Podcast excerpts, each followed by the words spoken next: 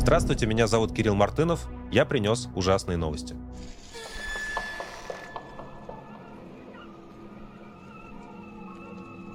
Главная политическая новость этой недели – это прямая линия российского президента Владимира Путина. И важно тут даже не только то, о чем он говорит, или не столько то, о чем он говорит, сколько сам факт того, что он снова вылез в этот формат и снова о чем-то вещает много часов людям – много часов поучает и отвечает на вопросы о том, как, как в принципе, все устроено и в чем состоит смысл жизни по-путински.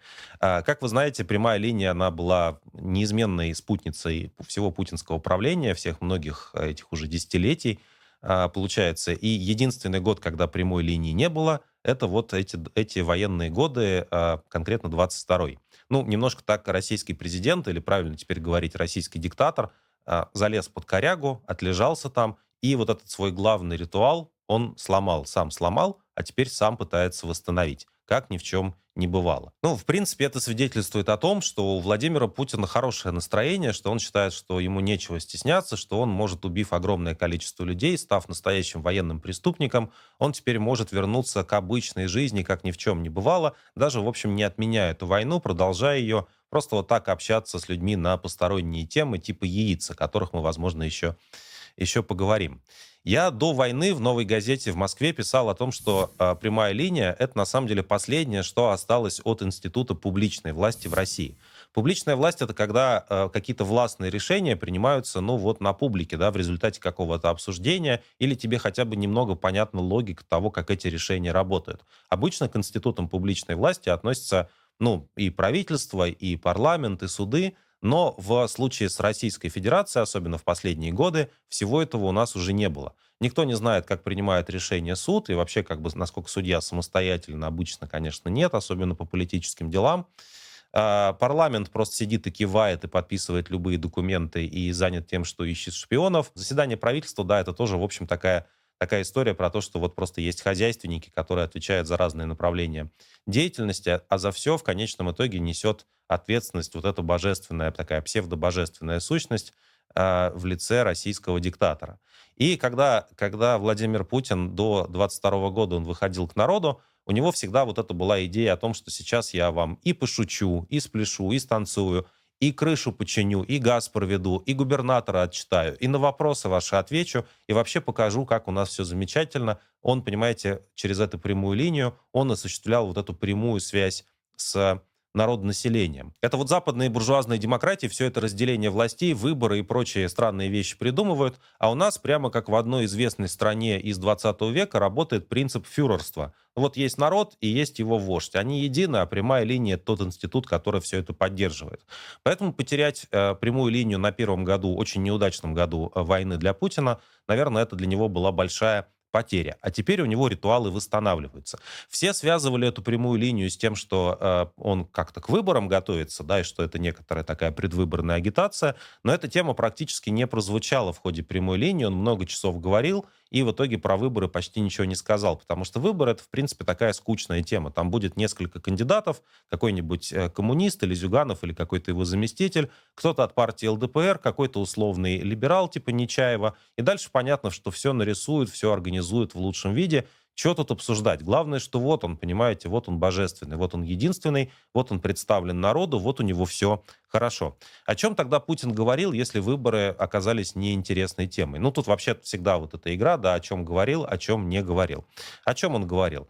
За первые две минуты, подсчитали наши коллеги из издания э, «Бумага», Путин семь раз произнес слово «суверенитет». Существование, ее просто существование нашей страны без суверенитета невозможно. Главное это укрепление суверенитета. Укрепление суверенитета ну, внешнего – это укрепление общественного суверенитета, обеспечение безопасности в сфере э, и суверенитета в сфере экономики, технологического суверенитета. Ну, то есть это такое вот хорошее слово. Оказывается, все, что он делает, это ради суверенитета, это ради усиления суверенитета. Без суверенитета нам никак. Мне это напомнило персонажа Уолтера Уайта из сериала Breaking Bad, который объяснял, что все убийства и весь ужас, который он творит, это все ради семьи. Все ради семьи, ради того, чтобы была крепкая и сильная семья. Семья не должна пострадать. Когда Путин говорит про суверенитет, он имеет в виду очень конкретную вещь. Обычно суверенитет, под суверенитетом понимается принцип верховенства власти на определенной территории. Я бы даже сказал, в хорошем варианте власти закона. Но у Путина все не так. Когда он про суверенитет говорит, он имеет в виду, что он и есть суверенитет. Вообще его фамилия суверенитет. Ну, у него много фамилий. Каддафи, там еще тоже подходит, судя по, по жанру, например, этого, этого выступления. Но вот он такой Владимир Владимирович суверенитет. Он имеет в виду, что лично он должен усиливаться, его должно быть больше, он должен продолжать творить любой произвол, и ради этого существует российское государство, а также ведется эта война. Вторая вещь, которую Путин сказал, это действительно зловещая штука, и это вещь, к которой надо серьезно готовиться. Все-таки это такой, больше такой, ну, балабольский рекламный формат, презентация великого вождя, но в данном случае, мне кажется, он сказал вещь, которая действительно его интересует всерьез. А раз она его интересует, она многих других людей тоже коснется. Когда у него спросили, ему действительно задали этот вопрос, когда будет мир. Ну, вы знаете, по опросам Левада накануне больше 20% россиян сказали, что это самый главный вопрос. Когда все-таки, черт побери, будет мир? Так вот, Путин сказал, что мир будет тогда, когда все наши условия, все наши задачи на вот эту э, специальную военную операцию, говорит он, будут выполнены. Ну, все их задачи, конечно, правильно говорить. Э, и опять начал вот эту свою старую шарманку, денацификация, демилитаризация. Там дальше в списке еще могли бы быть боевые комары, ну и прочие, прочая чушь, но про них он на этот раз э, промолчал. Что это означает? Что фактически Путин предлагает э, россиянам и всему миру сценарий бесконечной войны. Бесконечной войны, которая будет вестись, по крайней мере, в его голове, да, по крайней мере, до уничтожения такого государства, как Украина. Потому что что такое денацификация и демилитаризация, точно никто не знает. Но ясно, что в Киеве должно сидеть правительство, которое полностью лояльно Путину, так же, как в Минске сидит правительство Лукашенко ну, такое псевдоправительство, да, марионеточное правительство. Вот это его цель. Он на это готов э, ставить э, на карту, в принципе, все жизни, э, которые он сумеет собрать, всех зэков, всех мобилизованных, всех людей, все российские семьи, к вопросу о семьях.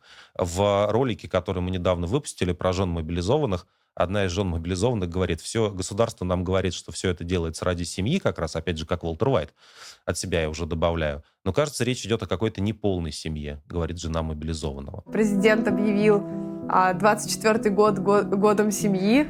Хотела сказать, не полной семьи, что ли? Так вот, э, Путин ставит человеческие жизни, жизнь страны, будущее страны, и там российскую молодежь, и всех остальных на карту ради того, чтобы продолжать вести эту войну, пока ему не скучно. Он понимает, что на этой э, пресс-конференции, на этой прямой линии, он фактически признался в том, что никакого выхода из войны нету и не будет. То есть для него закончить эту войну э, и, и как бы просто вернуться к нормальной жизни, значит потерпеть страшное поражение. Вот поэтому война будет война будет бесконечной. И видите, он, он еще считает, что все, с одной стороны, привыкли, что, в общем, никакой, никаких проблем нету, его все чаще встречают в разных странах мира. Подумаешь, там в Гааге объявили в розыск, в остальном-то все хорошо. А Китай как-то идет на какие-то почти партнерские переговоры, пускай Россия младший партнер. Все налаживается в жизни этого человека, он чрезвычайно собой доволен. Редко такое бывает, да, я призываю к этим заявлениям Путина относиться всерьез и строить свои прогнозы и свои планы на следующий год и вообще на нашу ближайшую жизнь, исходя из того, что этот человек войну заканчивать не собирается. Попутно западные источники, ну, в частности, такая специфическая немецкая газета Bild, э, такой таблоид с очень спорной репутацией, но очень читаемый в Европе, Биль дает целый план того, как эта война может э, выглядеть, да, по каким направлениям еще пойдут э, российские войска, будут пытаться наступать, какую часть Украины российская армия будет, будет пытаться снова а, оккупировать, не считаясь с потерями. О чем еще Путин сказал? Ну, всем очень понравилось, что он а, беспокоится про яйца. Вот совсем недавно разговаривал с министром сельского хозяйства, спрашивал, как у него с яйцами. Тема последнего времени, да, в России дорожают, дорожают э, яйца, все как-то беспокоятся, еще дефицит есть. Турция, страна НАТО, заявила о том, что она готова яйцами Россию завалить. Правда, турецкие яйца все равно будут дороже, чем российские, поэтому непонятно, кто сможет их покупать. Вот. Ну и, собственно говоря, в характерной манере э, Путин объяснил, что э, яйца дорожают, потому что э, это хороший источник белка, это все знают. Это вот, понимаете, вот он такой, он мудрец, он, понимаете, он вам, вам начинает объяснять. Вы знаете, яйца — это белок. Такая глубокомысленная пауза. Потом так, хе-хе-хе. Поняли? Белок. Так вот, э, яйца, яйца это э, важный источник белка, и поэтому люди стали их больше есть. Вот и дефицит образовался, объяснил нам президент Путин. И он добавил, что меня почему-то очень тронула эта фраза, он добавил, что он и сам бывало десяток на завтрак мог навернуть. Я сам с удовольствием яичницу ем, и в свое время вообще мог 10 сразу с утра навернуть. Он такой простой человек, ему тоже нужен белок, понимаете, он ест яйца, как все, даже десяток может, может навернуть, такое уж у него крепкое здоровье. Вот и кончились яйца. А, такая вот м, поразительная история. И еще одна вещь, о которой Путин сказал, правда, мне кажется, здесь уже верить ему на слово не стоит, в отличие от идеи вечной войны, он сказал, что второй, второй э, мобилизации не будет. Все вместе будет под полмиллиона человек вот до конца текущего года. Ну зачем нам мобилизация?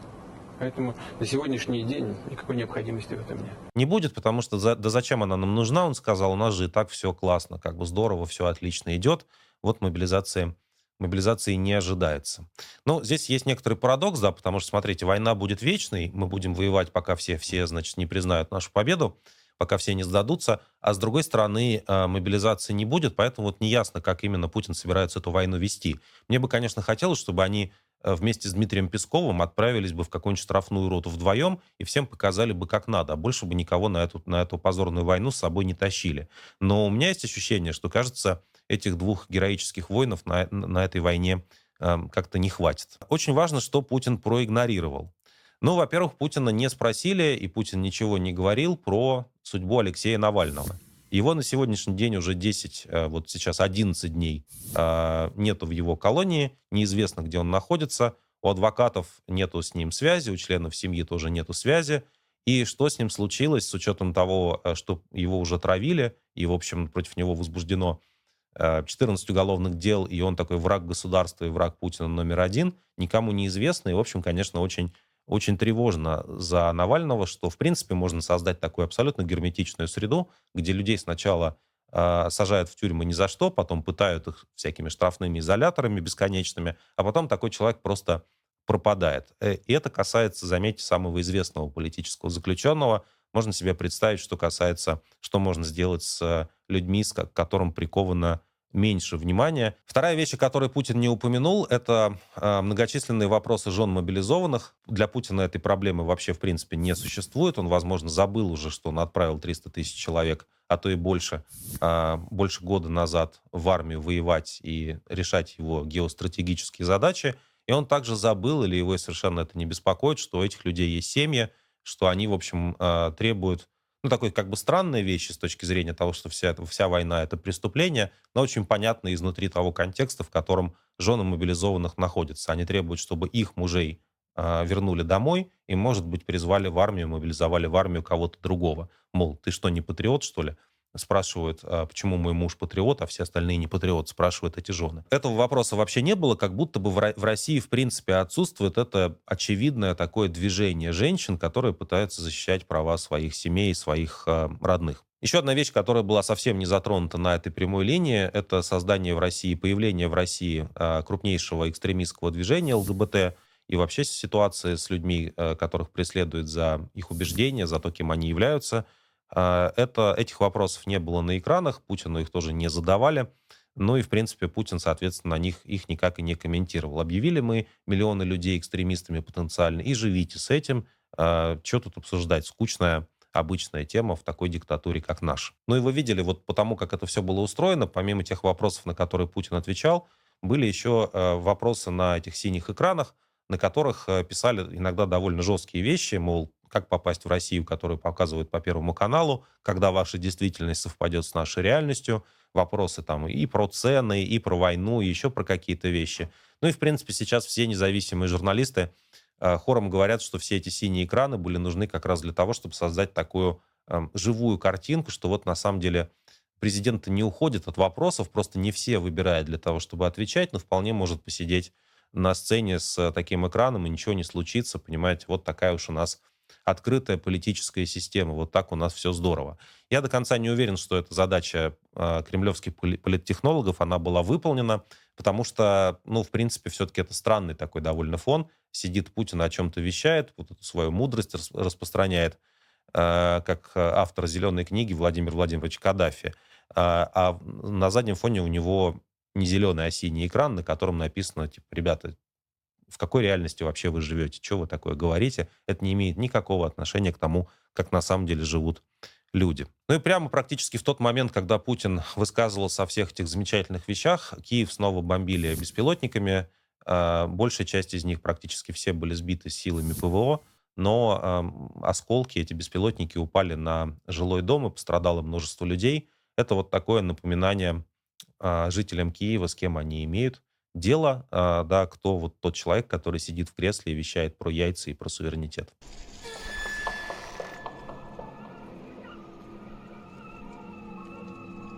Американский аналитический центр Институт изучения войны, один из главных источников такой хорошей информации э, о том, что происходит в ходе, в ходе вторжения в Украину, э, опубликовал исследование о том, что и именно сейчас э, перед американскими политиками стоит ключевой выбор продолжать помогать Украине в полном объеме и тем самым не допустить продвижения российской армии вглубь страны и не поставить под угрозу остальные европейские страны, которые находятся уже, в свою очередь, на границе с Украиной, или, ну, вот сделать такую паузу, потому что там в Америке год выборов, и вообще как бы Америка, конечно, занята своими проблемами в первую очередь, и в итоге э, столкнуться с перспективой, да, если отказаться сейчас от помощи Украине в полном объеме, то в итоге США столкнется с перспективой, что Путин сможет завоевать страну.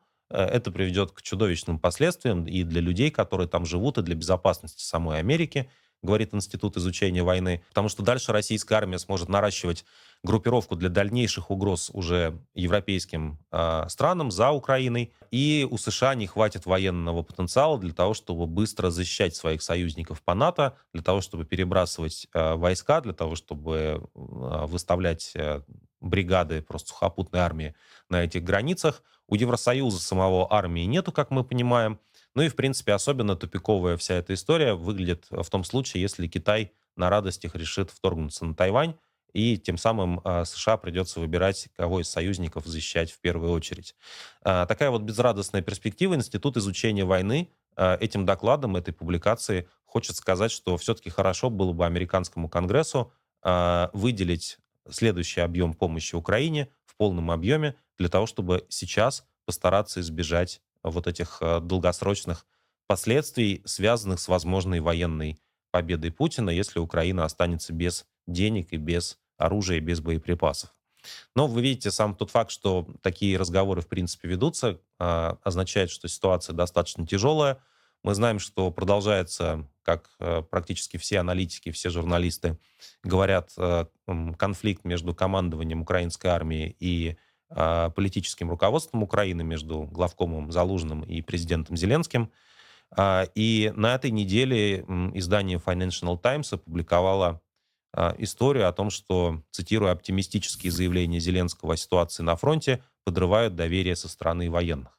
Ну, это понятная ситуация. Ты сидишь уже, скоро будет два, два года как в окопе, идут тяжелые бои, а, российская армия, да, продолжает, продолжает свои атаки. А, а в это время, в это время политическое руководство Украины говорит, что, в общем, все не так плохо, и мы все еще сможем победить, и что мы сможем, сможем продолжить наступление. Здесь вопрос, мне кажется, даже не в доверии к политическому руководству, а просто в риторике, в уместности той или иной риторики в конкретных обстоятельствах. Да, может быть, может быть, настало время действительно прямо назвать проблемы своими именами, да, и готовиться, готовиться украинской армии к обороне, которая тоже будет э, в следующем году тяжелой. Ну и попутно проблемы возникают и с выделением помощи для Украины в Евросоюзе. Э, Венгрия, которой управляет э, такой бессменный лидер, большой друг Владимира Путина Виктор Орбан, а, заблокировала пакет помощи Украине, в свою очередь, на 50 миллиардов евро, и тоже эти переговоры будут продолжаться. На фоне всех этих печальных международных новостей о том, что все не могут договориться друг с другом и не понимают, как продолжать э, помощь Украине,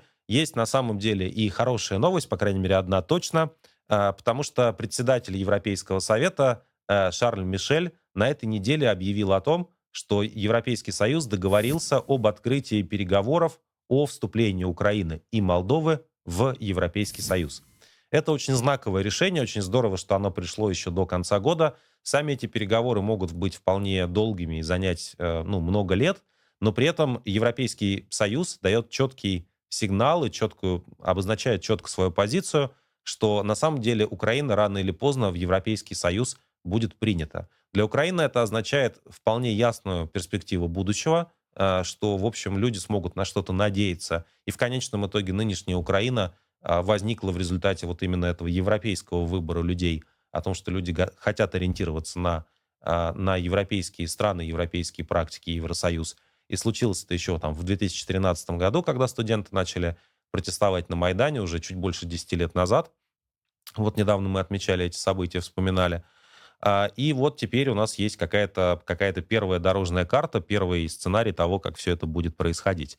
И параллельно Грузия получила статус кандидата на вступление в Евросоюз. Это тоже большая важная новость. Это показывает, что ну, а, постсоветские страны, они, в общем, не обречены а, до бесконечности вечно находиться под влиянием московской диктатуры. Такой путь уже прошли страны Балтии достаточно давно, но теперь вот этот список потенциальных кандидатов на, на участие в Европейском Союзе расширяется. А, и а, давайте порадуемся за те, те страны, у которых есть такой, ну, как бы понятный политический, политический выбор. А, хотел сказать, давайте порадуемся за Украину, но, конечно, на фоне всего того, что происходит, радоваться за Украину довольно тяжело, хотя новость, повторюсь, новость, повторюсь, э, хорошая. Виктор Арбан ушел с саммита лидеров стран Евросоюза из-за решения начать переговоры с Украиной о вступлении в Европейский Союз. Венгрия пыталась его заблокировать, что-то все-таки пошло не так, решение было принято, но вот хотя бы дверью он хлопнул. Этот человек, который очень любит Путина, э, он, в общем, как-то чувствует себя, видимо, лишним на этом празднике жизни. Ну и посмотрите, у нас вышел хороший аналитический текст нашего коллег, коллеги Дениса Левина – который э, пишет о том, что, в принципе, э, Европейский Союз вообще довольно четко понимает, какие вызовы перед ним стоят, и э, Европейский парламент уже проголосовал за проект э, реформы Европейского Союза, который снижает возможность национальных правительств, таких как правительство Орбана, э, ветировать решения Союза в целом. То есть нужно все-таки как-то, они, Союз по-прежнему будет стремиться все решения а, принимать совместно, но при этом вот право вето у конкретной страны а, будет снижено. А кроме того, дополнительные полномочия будут у какого-то такого центрального правительства Евросоюза в Брюсселе. И, как справедливый коллега пишет, это такой явный шаг к тому, что у нас появится что-то вроде Соединенных Штатов Европы, что-то действительно похожее на реальную конфедерацию, не просто на союз государств, но и на а, некий союз, который способен совместно и более эффективно действовать и защищать свои интересы. Я думаю, что эта реформа, конечно, это один из ответов европейцев на войну в Украине. И э, эта реформа показывает, что э, Европейский Союз просто не собирается сидеть и смотреть, как все вот идет своим чередом, и как сторонники Путина мешают им, им э, ставить перед собой какие-то задачи и достигать их.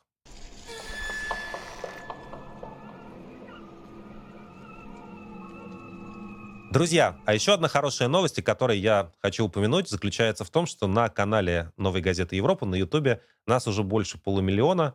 А, мы это сделали за год с небольшим. Мы работаем с мая 22 а, когда открыли этот канал.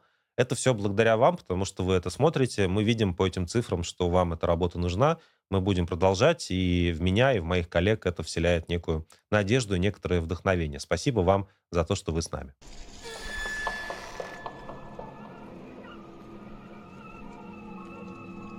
Продюсер пишет мне, что следующий эпизод, следующая часть ужасных новостей называется «Тюремная хтонь». Ну и, конечно, главная тюремная хтонь — это судьба Навального, о котором мы уже сказали. А, но также стоит э, отметить и другую тоже хтонь, тоже весьма хтоническую. А, российские врачи призвали э, оказать медицинскую помощь муниципальному депутату Алексею Горинову, который отбывает срок по статье о фейках, так называемых, за российскую армию. У Горинова серьезные проблемы с со здоровьем а, в группе поддержки а, муниципального депутата и политзаключенного писали, что у него нет даже э, сил сидеть на стуле и говорить. А, здесь, смотрите, здесь э, очень важно, что отметить, что вот преступление человека заключается, напомню, Горинов сказал на заседании Совета депутатов, он сказал, что после нападения на Украину давайте не будем устраивать детские праздники в районе Москвы, депутатом от которого он был. Он за это получил 7 лет тюрьмы, он вел себя действительно как настоящий такой герой современный.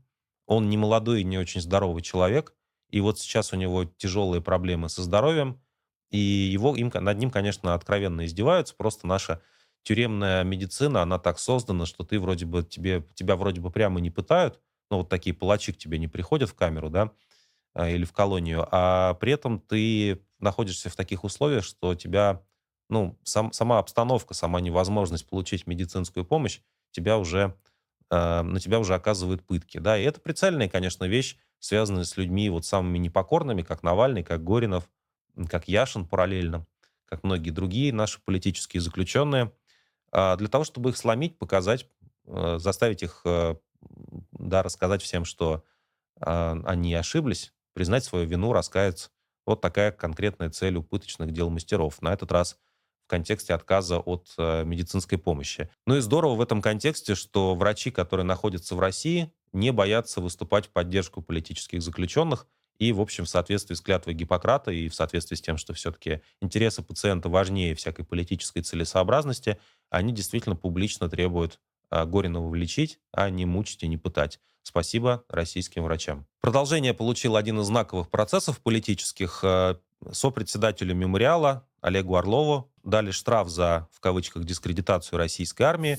Так вот, гособвинение, прокуратура потребовала отменить этот приговор, как, видимо, слишком мягкий, и вернуть дело в прокуратуру. Судя по всему, там э, как-то не удалось им договориться э, о степени наказания Орлова за это ужасающее преступление. И вот они в итоге решили а, начать процесс заново. А, и так, судя по всему, будет до бесконечности, до тех пор, пока а, российские власти не получат от какого-то самого лояльного судьи тот приговор, который их всех полностью устроит. Э, ну, судьи, в принципе, все более-менее лояльные, просто иногда, вот видите, что-то чуть-чуть идет не по плану. Суд же не говорит, что Орлов невиновен, он просто э, в тюрьму его не захотел сажать, а здесь в данном случае все-таки хочется именно посадить. Одним из свидетелей на процессе Орлова выступает Дмитрий Муратов, а, лауреат Нобелевской премии, и он там произносит действительно важные слова о том, как становятся возможными такие суды, а, каким целям они служат, а, да, и, в общем, что на самом деле этот процесс означает для российского прошлого и для российского будущего. Эти речи публикуют наши коллеги в Москве, в «Новой газете», почитайте обязательно.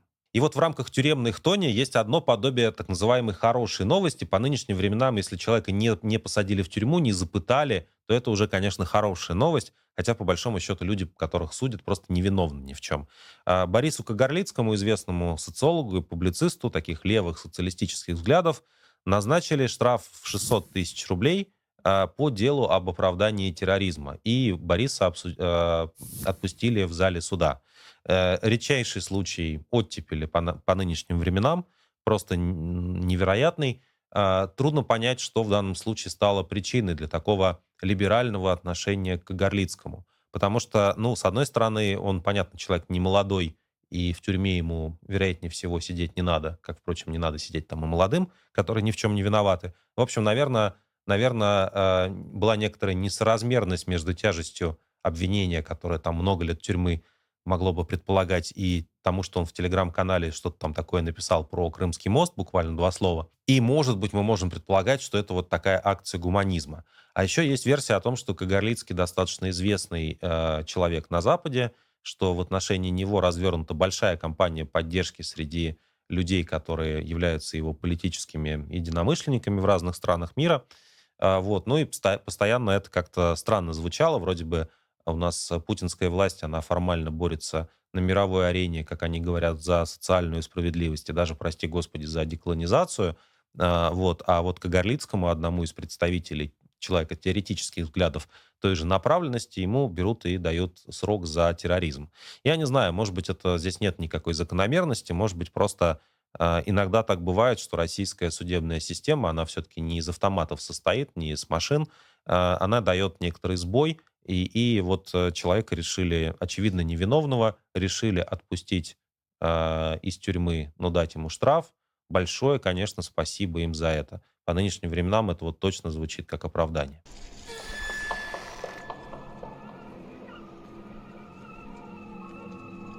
Важное событие, связанное с мобилизованными, с российскими дезертирами, которые не хотят участвовать в этой войне, а, произошло на этой неделе в Армении. Где российская военная полиция, которая действует на соответствующей российской военной базе в Армении, задержала мобилизованного э, Дмитрия Ситракова. Он укрывался в стране после побега от участия в, в украинской войне. А, ну и, собственно говоря, вот э, представители российской армии считают, что они в состоянии арестовать человека на территории другого государства просто на том основании, что у них там есть военная база. А, насколько я знаю, сейчас э, ситуация там развивается, и пока скорее не публично. Это, конечно, очень опасная вещь с точки зрения того, что тысячи людей бежали от войны именно в Армению, потому что им тяжело и дорого и трудно выбраться дальше. В Армению можно уехать до сих пор без э, заграничного паспорта. Ну и, конечно, атмосфера в этом контексте, да, вот ситуация в этом э, контексте очень опасная. Э, мы переживаем и за судьбу Ситракова, и за судьбу других людей, которые отказались участвовать в преступной войне, оказались в третьих странах. Будем следить за развитием этой ситуации. Насколько я понимаю, сейчас Э, идут переговоры о том, что все-таки армянские власти запретят э, экстрадицию Ситракова. Официальной экстрадиции из Армении, как я надеюсь, не будет. Российские власти, наверное, могут, конечно, Ситракова просто похитить и попытаться его как-то транспортным самолетом вывести, но, по крайней мере, в этом не, будут, не будет участвовать правительство другой страны, э, которое, в общем, объявляет о том, что они защищают демократические ценности и права человека.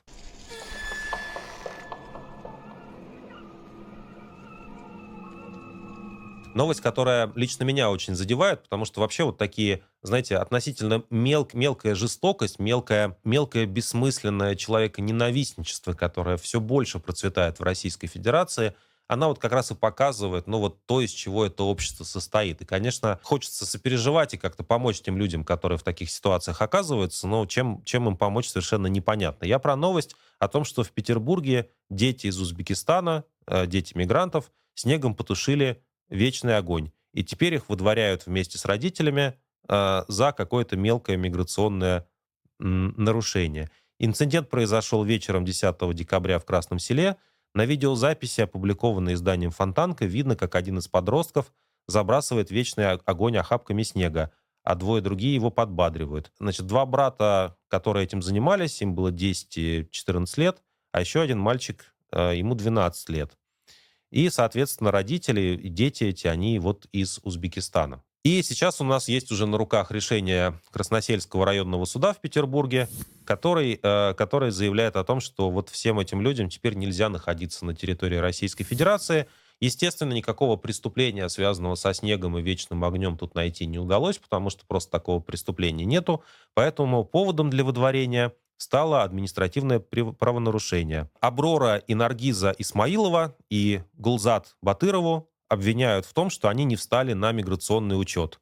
А суд постановил, что они должны не только уехать из России, но и заплатить штраф в 5000 рублей.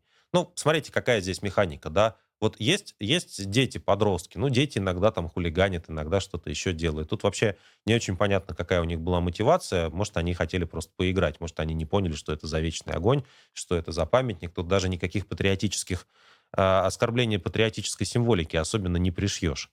И вот есть доброе российское государство, которое во всем этом увидело нечто оскорбительное для себя, не придумало, за что людей наказывать, и сказал, ребята, да мы вас всей семьей вышлем. Вот ваши дети там играли и, заб... и бросали снежки в э, вечный огонь, мы всю семью вашу отправим обратно в Узбекистан. Таких, как вы, вообще, в принципе, на территории Российской Федерации находиться не должны.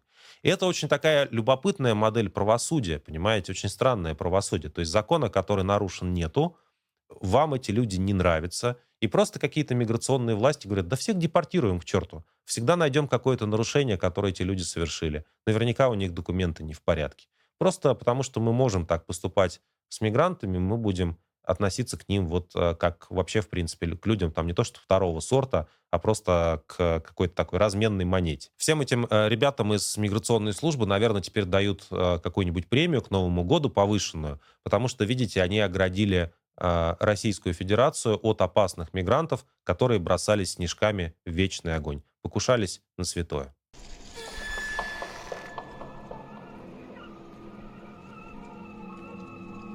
Ну и, наконец, новости культуры, общественной и духовной жизни, а также новости религии. Патриарх Кирилл, один из блистательных спикеров э, путинского режима, наряду с Песковым, Кадыровым и другими интеллектуалами. Э, так вот, патриарх Кирилл заявил, что, цитирую, «Россия реально свободная страна». Благодарить Господа за то, что мы живем в, еб... в реально свободной стране. Таких стран всего я насчитал пять. Патриарх Кирилл как-то немного как в слове пацана начал говорить. Э, конечно, он же не чушпан какой-нибудь, это очевидно. Э, он добавил, что насчитал он в мире таких стран всего лишь пять. Ну, может быть, немножко больше. Какие именно страны? Тоже реально свободные по патриарху Кириллу он не сообщил. Вот э, напишите, пожалуйста, в комментариях, если вы знаете, какие страны имел в виду патриарх Кирилл. Конечно, банальная версия заключается в том, что в том, что это Северная Корея, Венесуэла и Эритрея. Это четыре, получается, да, Иран еще, да. Вот. Но, может быть, у вас какие-то более, более глубокие познания в географии по патриарху Кириллу есть, и я был бы рад вашим версиям. Мне говорят, мне говорят, Беларусь забыли. Но для патриарха Кирилла Беларусь это разве страна? Разве он мог ее иметь в виду? Нет, конечно. Это же, это же практически как э, Российская Федерация. Вообще везде, куда патриарх Кирилла еще пускают, это все Россия.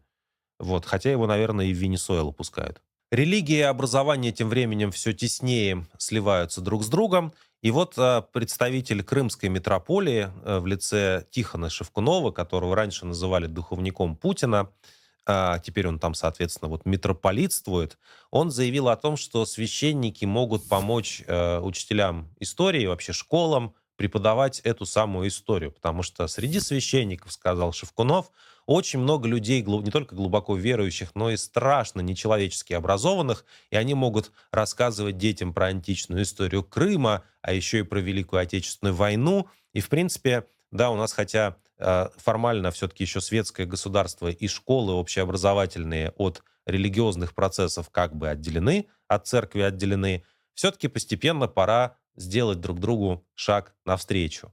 Ну и, в принципе, я думаю, что это такая вполне себе такой вариант на ближайшее будущее. Приходишь ты в школу, а там все э, предметы ведут священники.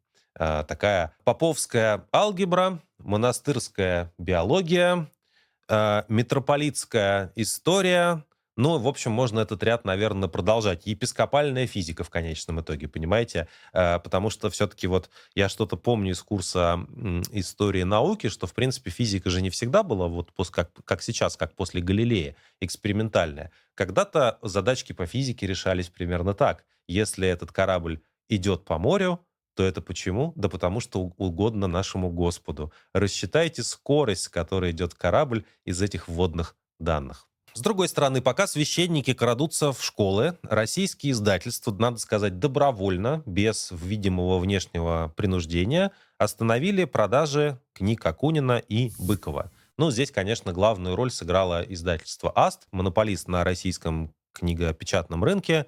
А за «Аст» подтянулись и другие площадки, в частности, сеть магазинов «Читай город». А, значит, связано это с тем, судя по всему, какие высказывания а, Акунин и Быков делают по поводу войны в Украине. Называют они Путина военным преступником, а то, что там творит российская армия, преступлениями. Акунин и Быков, с одной стороны, находятся за границей, с другой стороны, они одни из самых читаемых, известных и продаваемых авторов в Российской Федерации. Ну и, конечно, для издателя это немного такой способ, в общем, идти против своих интересов, потому что, конечно, денег-то хочется за книги Быкова, а продавать их уже как-то вот страшненько. Вот. И важный момент здесь заключается в том, что хотя э, Дмитрий Быков, он у нас брат и на агент, э, здравствуйте, Дмитрий Львович, а, а вот Борис Аконин, он даже не иноагент, его как-то забыли почему-то внести в списки.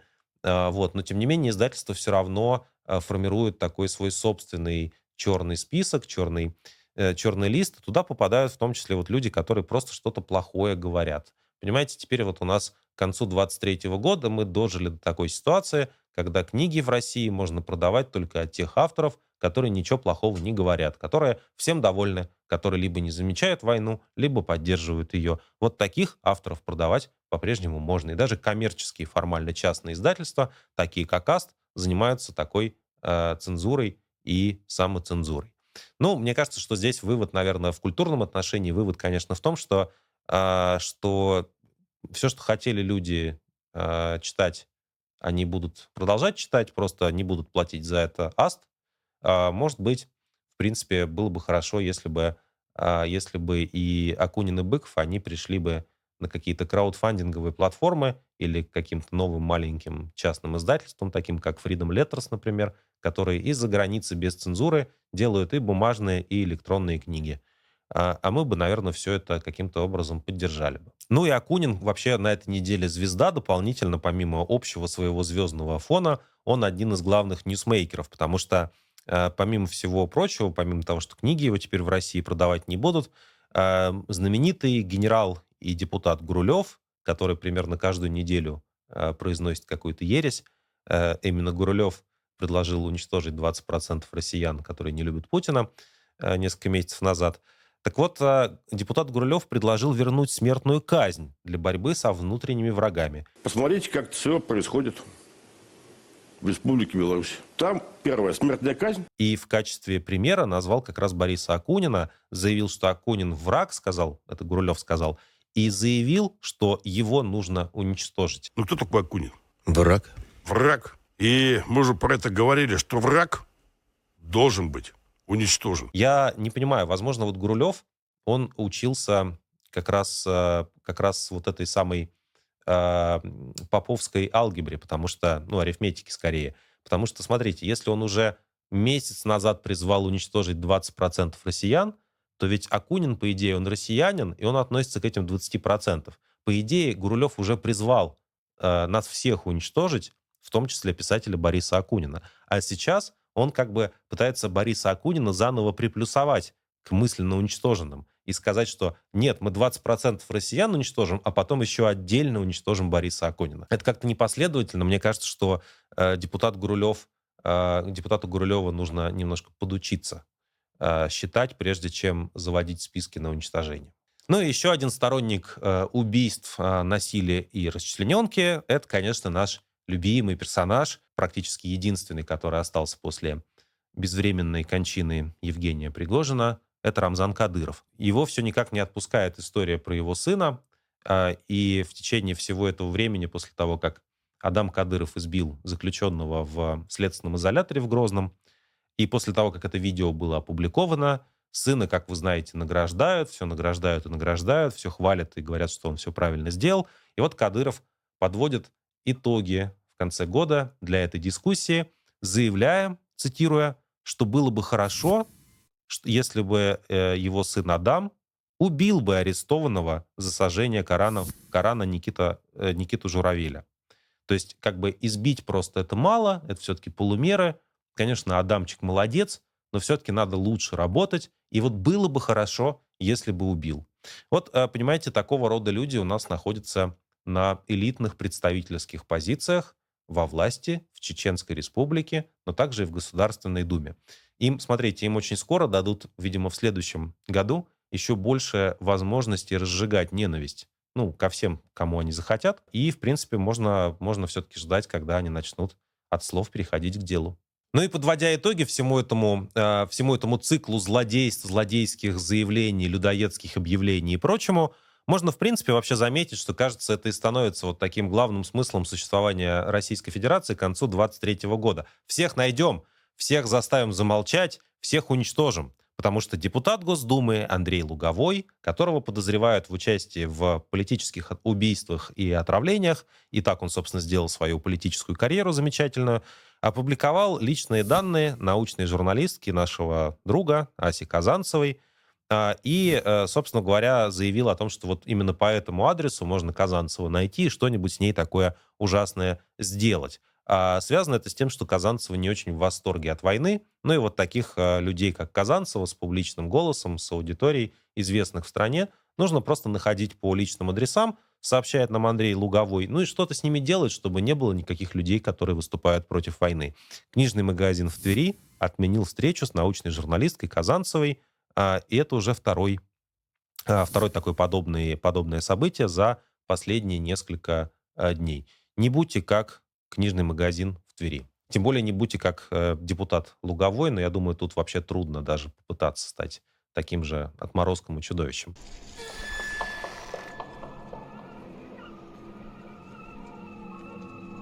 Это были ужасные новости.